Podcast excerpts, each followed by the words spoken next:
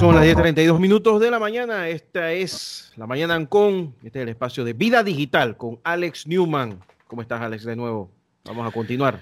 Bien, bien, contento de poder estar aquí con ustedes nuevamente esta semana y teniendo invitados de altura, eh, como siempre, tenemos la oportunidad aquí de poder conversar con ustedes de las tendencias, de lo que viene, de lo, de lo que las cosas que necesitamos saber para poder aprovechar mejor nuestro negocio, nuestra educación, nuestro entretenimiento y demás, todo lo que tiene que ver con tecnología.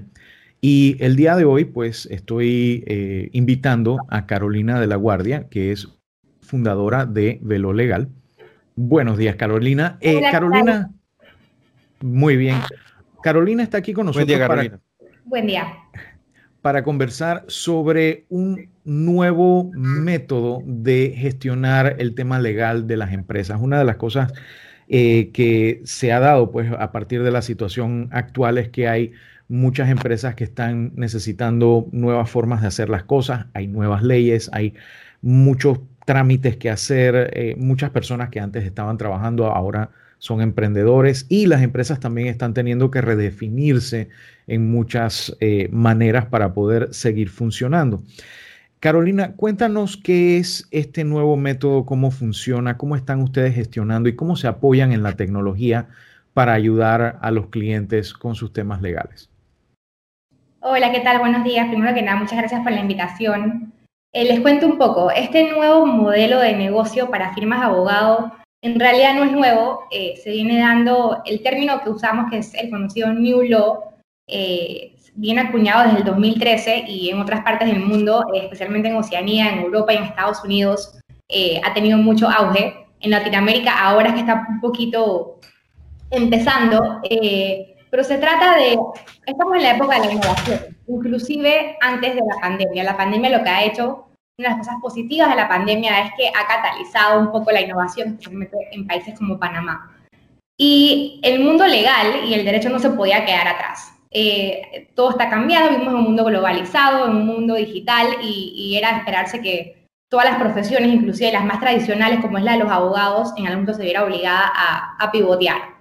Entonces, eh, este nuevo concepto eh, se aleja un poco de las firmas tradicionales de abogados en diferentes sentidos. No solamente se trata de decir que nosotros somos New Law y somos modernos y somos diferentes, sino es que qué hacemos diferente para aportar valor a nuestros clientes. Y una de las principales cosas es que nos alejamos, o una de nuestras políticas, por ejemplo, es eliminar la facturación por hora. Eh, el que ha tenido la oportunidad de ir a una firma de abogados, esto, eh, tradicional eh, sabe que muchos trámites o muchos procesos legales se cobran por hora. Eh, eso quiere decir que entre más tiempo yo invierto trabajando en algo, más voy a cobrar. Nosotros hacemos todo lo contrario. ponemos un precio fijo que ya podemos calcular porque son cosas que hemos hecho muchas veces. Tenemos un precio fijo de antemano que el cliente aprueba y al contrario de la facturación por hora, nuestro incentivo es hacer el trabajo lo más rápido y eficientemente posible para lograr un margen y eso se traslada a un beneficio directo para el cliente. Eh, otra de las diferencias principales es el apalancamiento en el uso de tecnología.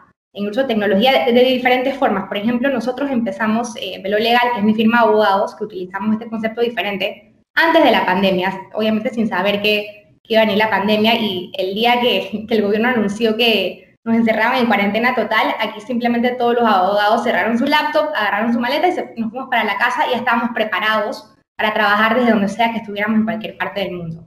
Entonces, por ejemplo, son cosas sencillas como el almacenamiento en la nube, tenemos un software eh, que creamos internamente que nos ayuda a hacer el trabajo del día a día, nos podemos conectar desde un app en el celular internamente hasta en nuestras computadoras, a donde sea que estemos, y podemos ver nuestros expedientes, podemos trabajar desde donde estemos con mucha facilidad.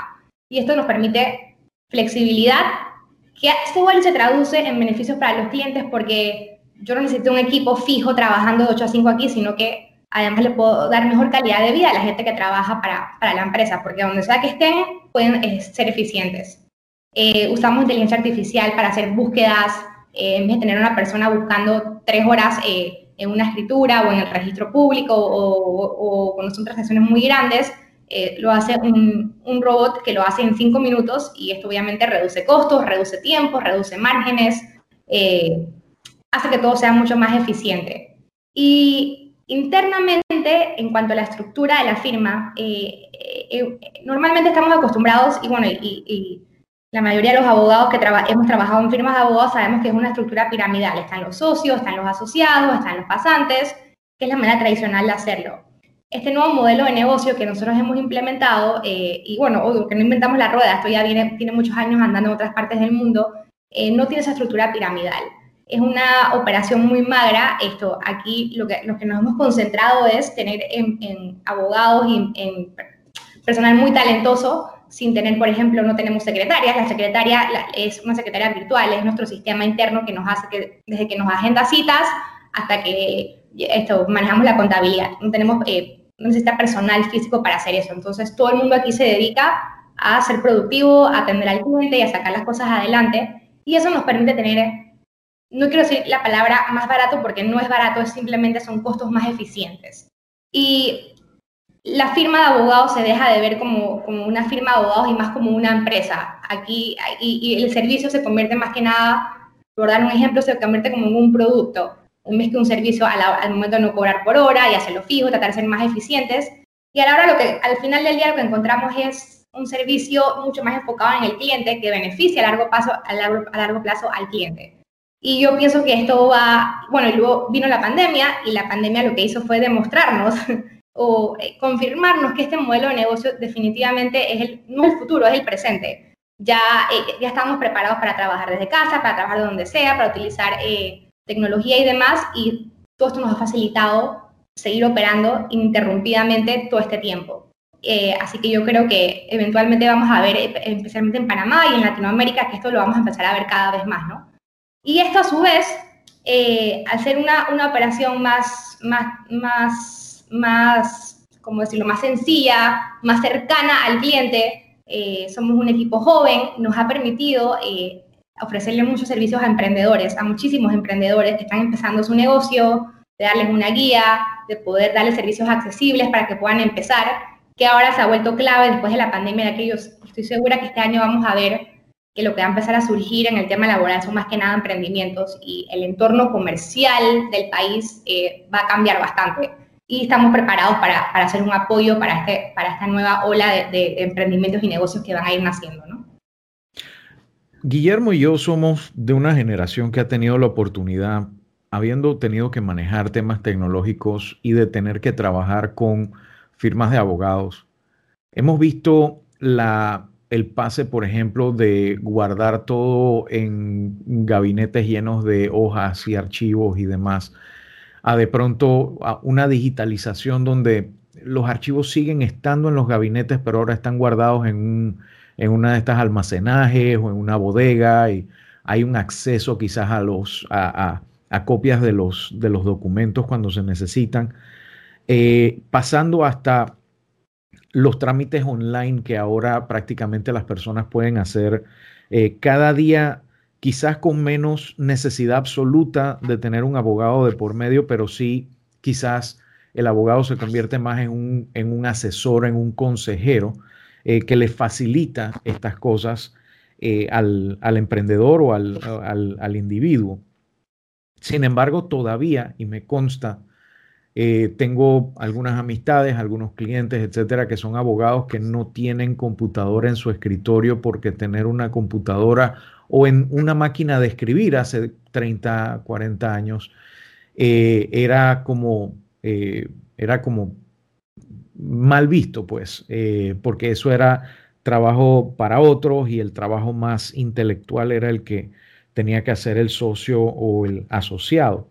De hecho, muchos conocemos el tema de la estructura de socio, asociado, pasante, etcétera, ya sea porque nos ha tocado tener que atender una firma de abogados o porque vimos a Lee McBeal cuando la dieron en, en televisión. Entonces, ¿cómo pueden, me pregunto yo, ir evolucionando las firmas existentes, firmas que hay algunas aquí que datan de, ah, principios del siglo XX, eh, ¿cómo pueden ir evolucionando en esa dirección? ¿Y por qué lo pregunto? Porque recuerdo una firma que lamentablemente de famosa pasó infame hace un par de años. Eh, yo recuerdo que yo tuve un, un tema porque tenía un cliente que los tenía ellos como firma de abogados y los correos no le llegaban y le daba problema y todo lo demás. Y cuando fui a ver, era que estaban utilizando un sistema de, de correos que tenía como 15 años de atraso. Entonces, cuando yo les, les comenté, oye, tienen que hacer este y este y este ajuste, no lo digo yo, lo dice la empresa que desarrolló el software que ustedes están usando, eh, para poder recibir correo sin ningún problema. Y eh, la persona que estaba trabajando para ellos eh, dijo, no, eso está funcionando así y no lo vamos a cambiar y no nos da la gana de cambiarlo y, no vas a venir tú a decirme a mí porque yo tengo no sé cuántos años de experiencia y bueno, al final pues resultó que se estaban usando la misma contraseña para la página web mandar los correos que para administrar toda la red y el resto es historia. Entonces, ¿cómo pueden hacer las firmas eh, existentes para, sin dejar de mantener su mística y todo lo demás que pueden seguir teniendo, evolucionar en dirección de manejar las cosas de esta manera? Yo creo que definitivamente la clave es la tecnología, pero aquí hago una pausa porque se ha vuelto muy de moda, especialmente ahora eh, después de la crisis del, del COVID y de la pandemia, se ha vuelto muy de moda la frase de digitalización. Eh, eh, vamos a transformarnos digitalmente en nuestro negocio. Esa frase se ha vuelto muy, muy famosa y lo vemos por todos lados y todo el mundo, y no solamente en el mundo eh, para los abogados, sino para cualquier tipo de empresa. Pero ¿qué pasa? Eso es muy fácil decirlo y yo puedo tener todo el presupuesto del mundo para digitalizar y, tener la mejor tecnología que yo encuentre. Pero si yo no logro, si, bueno, mi consejo sería antes de invertir en tecnología, antes de empezar en digitalización, sería invertir en capacitar a la gente, en un poquito tratar de cambiarle la forma de pensar. Los abogados por naturaleza no somos tecnológicos, así que ahí habría que hacer, digo, no todos, claro que sí, hay algunos que sí, algunos que no, pero por naturaleza estamos acostumbrados a, nuestra especialidad es leer y redactar y, no es, algo, que nos enseñan en la universidad. Entonces sería, yo, lo primero, que, lo primero que hicimos nosotros fue un poquito tratar de cambiar nuestra mentalidad porque yo puedo tener el mejor software del mundo, pero si no empiezo a tratar de acostumbrarme y a enfocarme y a, por ejemplo, yo me metí en cursos de, de temas de, de, agilidad, que es Scrum, que es Kanban, Kanban, cosas que nunca me había escuchado y que por supuesto no me dieron ni en la universidad ni en la maestría, eh, era todo derecho. Y me tocó aprender un poquito de, todo de metodologías ágiles, de cómo podemos, hacer, cómo podemos hacer un proceso más eficiente. Y fue un trabajo, un sacrificio de, de aprender autodidacta, y entonces cuando logramos entender y cambiar la mentalidad, entonces fue que pudimos aplicar la tecnología. Porque pude poder hacer una inversión desde un principio sin, tratar, sin, sin que mi personal humano entendiera y, tendríamos todos los, softwares y aplicaciones ahí sentadas cogiendo polvo. Entonces yo creo que lo primero esto sería eh, invertir un poco en, en, en, que la gente cambie un poquito la, la mentalidad, en que se acostumbren y que entiendan los beneficios que hay detrás de todo esto. Porque claro que es muy fácil y la mayoría de la gente, si algo me funciona bien, ¿para qué lo voy a cambiar? Pero entender que funciona bien, pero pudiera funcionar mucho mejor. Pero el paso número uno yo pienso que es cambiar un poquito la mentalidad y, y, entender que todos estos, cambios, porque ningún cambio es fácil, pero son para, para, para mejor. Y luego entonces empezar a invertir en tecnología y empezar a aplicarla. Y Claro, nosotros tenemos un modelo de negocios diferente, no quiere decir que uno es mejor que el otro, son diferentes y se adaptan a diferentes necesidades de diferentes clientes. Pero el uso de la tecnología para mejorar los procesos y los servicios yo creo que aplica para ambos modelos de negocio. Pero paso número uno es, eh, es trabajar en el equipo, en el equipo humano que, que, tiene cada, cada firma de abogados. Y es curioso que lo mencionas porque aquí en el programa hemos mencionado varias veces el tema de que cuando la gente habla de transformación digital, se quedan en la parte digital, pero no hacen nada para transformar. Y es eso el proceso. Yo he visto empresas donde de pronto, ah, sí, es que adoptamos un software, etcétera, pero el software lo que ha hecho es simplemente ponerle una pantalla a lo que antes era papel, pero el proceso sigue siendo ineficiente o innecesario eh, y tantas otras cosas este, que realmente no contribuyen. Entonces se hace el gasto en tecnología, pero no se recupera esa inversión tan fácilmente, lo cual va en detrimento de próximas implementaciones de tecnología. Y, lo he visto mucho también en temas de, firmas de abogados donde se han invertido en, en, sistemas, en capacitación, en muchas cosas y de pronto, como tú dices, la gente no lo utiliza. Yo recuerdo hace unos 20 años la, la ola de, abre comillas, intranets, cierra comillas, eh, que empezaron a hacer en, muchos, en muchas firmas de abogados que se convirtieron en pueblos fantasmas digitales sí, ahí estaba, pero nadie lo alimentaba, no había ningún incentivo para hacerlo, eh, no había consecuencias si no se hacía. Entonces, definitivamente, pues, tiene que haber un tema que si vas a tener una estructura piramidal, pues de la parte de arriba hacia abajo tiene que venir la voluntad de implementarlo y, dar el ejemplo. Y si tu organización es más horizontal, porque existen también eh, firmas de abogados tradicionales, pero que tienen una estructura más horizontal, igual tiene que haber compromiso de todos los socios para poder lograr esos cambios. Y de verdad que me alegra mucho saber que este tipo de problemas como la situación actual eh, sanitaria los agarró de sorpresa, sí, pero no quedaron sorprendidos. O sea, eh, no, no, no, no hubo ese, ese problema.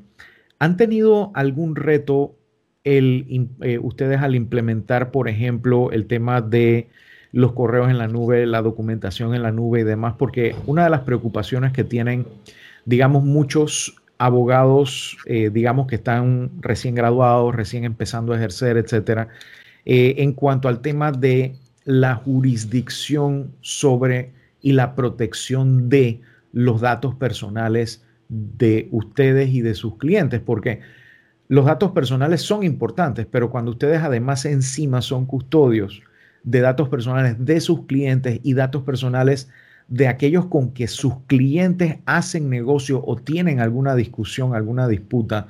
Eh, eso los hace más, me imagino, cuidadosos al respecto. ¿Cómo les ha ido con ese tema? Es correcto, y esa es la primera preocupación y probablemente la razón por la que muchas firmas de abogados siguen teniendo toda la documentación en físico.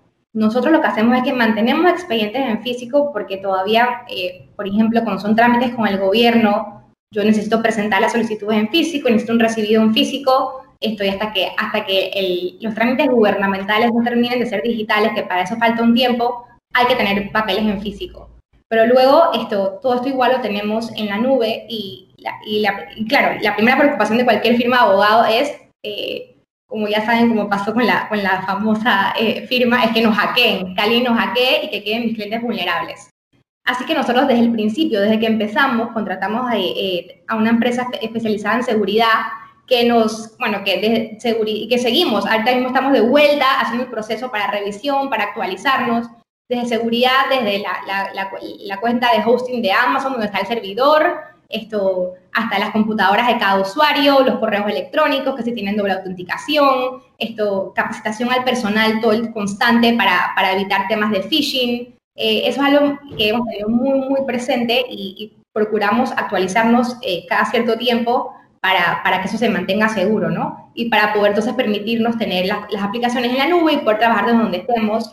Eh, hay cosas que sí, sí son, de repente, dependiendo del nivel de, confidencialidad, hay cosas que se mantienen en, en, la oficina, hay cosas que sí pueden estar en la nube, pero hemos invertido muchísimo en esa parte porque, para poder entonces estar digitalizados, ¿no? Pero al final, eh, digo, es, es, es, lo que es, no podemos quedarnos con ese miedo y atrás, sino que simplemente tomar las precauciones necesarias y seguir avanzando, ¿no? Porque imagino que área de aquí de archivos y papeles en físico que al final no tiene sentido. Claro, y además es un peligro eh, de incendio y toda una serie de cosas. Exacto. Eh, ya como para cerrar, la labor que están haciendo dentro del equipo legal de la Cámara Panameña de Tecnología, para, yo me imagino, tratar no solamente de eh, inculcarle a los socios de la Cámara Panameña de Tecnología, eh, pues todos los conceptos que tienen que manejar en cuanto a la parte legal, porque sí, muchos, eh, muchas empresas que se dedican a temas tecnológicos están claritos en cifrado, en protección, en seguridad y demás pero como eso se casa con el tema legal, pues es, eh, me imagino que tiene sus aristas. Eh, ¿Cómo es la labor que están haciendo ustedes en este momento en ese, eh, en ese equipo legal de la Cámara? y cómo beneficia al comercio en general, al panameño en general y a la forma en que se están implementando estas tecnologías. Claro, este, bueno, el equipo legal de la Cámara es bastante nuevo, estamos empezando y el, principal objetivo es poder y, para apoyar a la comunidad, a la comunidad, a, toda la gente que se dedica a temas de tecnología, empresas digitales eh, y al emprendedor y al comercio en general. Es que el problema con Panamá también es que estamos estamos apenas avanzando en, marcos regulatorios para temas de tecnología. Por ejemplo, un gran avance para Panamá fue la ley de protección de datos, que empieza a regir ahorita en marzo, que antes no teníamos. Eh, y todavía hay muchos temas que no están regulados, temas que tienen eh, lagunas legales y que, por ejemplo, como empresas grandes como Google o, Amazon que quisieran eh, invertir o instalarse en Panamá y preguntan, y bueno, ¿y en Panamá cómo se regula esto? ¿Y cómo son los permisos para esto? Y la respuesta normalmente es, bueno, no, no, no tiene regulación. Entonces, no necesariamente, eh, muchas veces piensa, bueno, si no está regulado se puede, no necesariamente. eso trae muchas trabas, muchos problemas. por ejemplo, un ejemplo sencillo es el tema de fintech eh, si yo quiero poner un wallet digital, si quiero eh, las criptomonedas, cosas novedosas, esto que se quisieran implementar en Panamá, pero hay una pausa porque no están reguladas, la superintendencia no lo reconoce, esto, que están empezando a caminar. Entonces, un poquito desde la Cámara lo que queremos hacer es incentivar y apoyar a que estos marcos legales se empiecen a dar y a desarrollar y de una manera consciente y bien estructurados, que no queden lagunas legales, que contemplen las necesidades de la industria, eh, para, em, para eh, atraer inversión extranjera y para que la inversión local pueda empezar a moverse más en estos temas, ¿no? Ya tenemos países como Colombia, que es el país vecino, que está más adelantado que nosotros en estos temas. O sea, que es como impulsar y catalizar esto, que, que Panamá se ponga al día con todos estos temas eh, novedosos. Por ejemplo, temas de la firma electrónica, que tenemos una, una ley ya, esto, pero todavía hay para tener una firma electrónica calificada en Panamá hay que ir físicamente a la Dirección General de Firma Electrónica, sea una tarjetita con un chip. Eh, por ejemplo, una firma como DocuSign o VeriSign que se hace online todavía no, no, es válida en Panamá como firma calificada. Sea que nos, tenemos que ponernos al día. Entonces, yo pienso que el principal objetivo desde la Cámara es ayudar a que, a que Panamá se pueda poner a la par, a incentivar estos marcos regulatorios que, que, sucedan y, que avancen y que contemplen las necesidades reales de todo el mundo para que cuando unas se implementen no queden a, medias, ¿no? Claro, y ojalá que en algún momento podamos sacar leyes que piquen por delante y que vayan eh, no solo a la par de la tecnología, sino que tengan la visión suficiente eh, y no la costumbre que aquí casi siempre eh, por lo menos mi impresión, sobre todo con el tema de la ley de firma electrónica, es que cuando ya sale la ley y está reglamentada y todo lo demás, ya lleva un par de años de atraso. Cuando en otros países, en la Unión Europea, en diferentes lados, eh, muchas las agarran de ejemplo cuatro, cinco y seis años después, porque todavía, además de ser vigentes, han eh, aguantado el paso del tiempo y se han demostrado como visionarias a la hora de implementar estas cosas. Eso sin preguntar eh, a quién se le compra el bicharequito de la firma que hay aquí en Panamá y quién... Cuivo, no creo que es la pregunta que hacen ustedes, pero bueno. En cualquier caso, no sé si Guillermo tiene alguna pregunta adicional o lo que fuera antes de que terminemos por hoy porque el mm. tiempo pues se nos acaba. Sí, no, Carolina, no, agradecerte el esfuerzo por promover la tecnología en un grupo que es tan conservador en ese tema y yo conozco a muchos abogados y te puedo contar largas historias desde principios de los años 90 de lo que ha sido tratar de llevar tecnología a los bufetes de abogados de este país que han tenido que aprender a la mala. Sí, sí, y definitivamente, o sea, y claro, tú y yo estuvimos ahí desde el paso de la pluma al bolígrafo, del bolígrafo a la máquina de escribir y así sucesivamente. Entonces, este definitivamente es, es, es un... Tiempos antidiluvianos. Sí, sí, sí, o sea, no, y antes de eso, ¿te acuerdas probablemente del paso de el, tallar tabletas a, utilizar plumas, pues eh, el uso del papiro y demás, pues definitivamente es, es, es, parte de, de, esa evolución, pues. y bueno, muchísimas gracias eh, nuevamente Carolina por estar con nosotros, a ver si te invitamos nuevamente más adelante. Sería interesante conversar acerca de esa ley de protección de datos cuando ya empiece a hacer eh, vigencia. Hemos hablado con algunos otros expertos legales y sería bueno tener otra perspectiva más al respecto y de cómo puede mejorarse, asimismo como eh, hemos conversado también con eh, diputados en cuanto al tema de la ley de sociedades de emprendimiento, de teletrabajo, que son un excelente punto de partida, pero que definitivamente se pueden mejorar, se pueden complementar con otras disposiciones legales, otros marcos legales que fomenten ese trabajo. Nuevamente, gracias Carolina. Si la gente se quiere enterar un poquito más sobre el, esfuerzo que están haciendo tanto en Capatec como eh, ayudando con el tema tecnológico, ¿cómo pueden ponerse en contacto con ustedes? Bueno, nosotros tenemos en nuestra página web que es eh, velo-legal.com y también estamos en Instagram en velo underscore legal. Eh, y Capatec también tiene su página web, creo que es capatec.org, y también tienen Instagram, y ahí eh, todas las novedades las vamos posteando tanto ellos como nosotros. Eh, si a alguien le interesa unirse a la cámara, esto puede hacerlo a través de su página web. La cámara siempre manda boletines y mantiene a sus, a sus miembros bastante al día con estos temas de tecnología, de emprendimientos. tiene muchos recursos para, para capacitar a la gente, esto para participar en, en, proyectos grandes de, eh, organizaciones internacionales que dan alivio económico y demás cosas. Así que bueno, todas las gracias a ustedes por la invitación. Gracias, Carolina. Y gracias Muchas nuevamente, Guillermo, y gracias a la audiencia de, eh, de, de Radio Ancon. Y recuerden que me pueden seguir en arroba vida digital en todas las redes, excepto Twitter, allá soy Alex Newman. Y bueno, nos vemos la próxima semana, Dios mediante. Eh, el próximo miércoles aquí en Radio Com. Muchísimas gracias, Alex. Nos vemos mañana. Yo soy Guillermo Ruiz. Pásenla bien.